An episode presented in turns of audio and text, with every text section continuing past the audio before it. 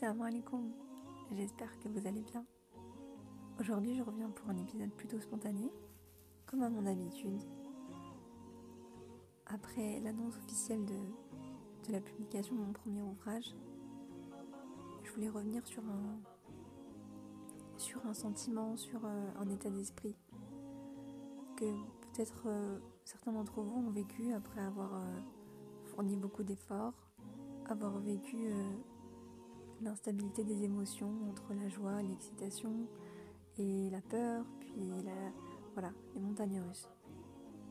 Et c'est ce qui se passe en ce moment.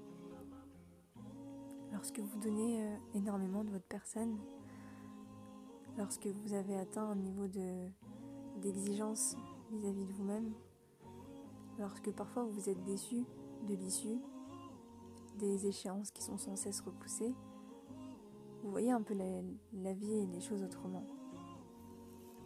Vous donnez énormément, donc euh, vous souhaitez que le, résultat soit de telle façon.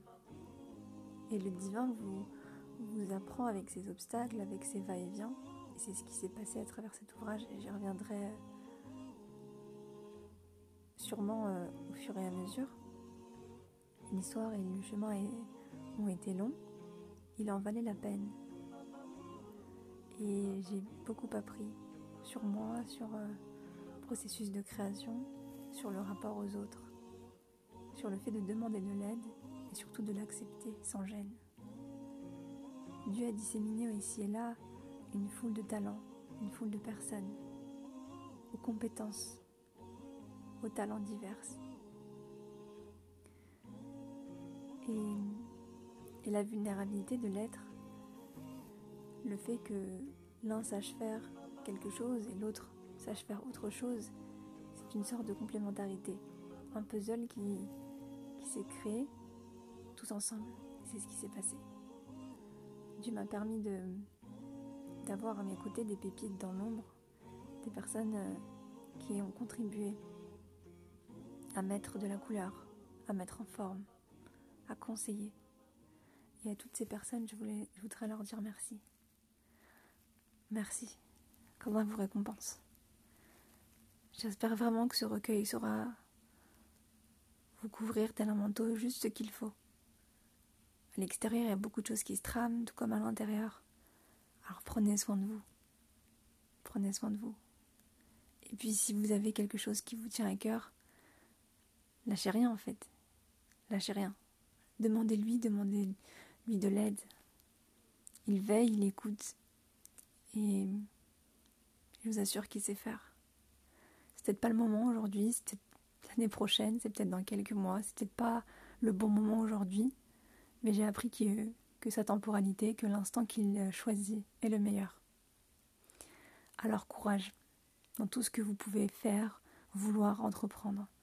Qu'on soit le 1er janvier ou non, qu'importe. Vous avez le souffle de vie qui est en vous. Profitons-en. Profitons-en. De dire merci.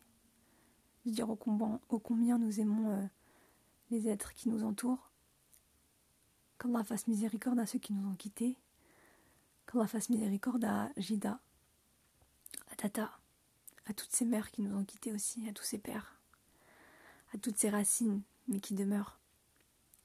Le lien à Dieu doit perdurer, doit être consolidé. C'est euh, une question de survie. Alors à très bientôt et merci encore pour tout, pour vos messages, pour votre soutien, pour votre encouragement, pour euh, voilà, n'hésitez pas à, m'envoyer vos, petits messages quand vous aurez ce, recueil entre vos mains. N'hésitez pas à faire passer le mot. Je vous souhaite plein de bonnes choses, Inch'Allah.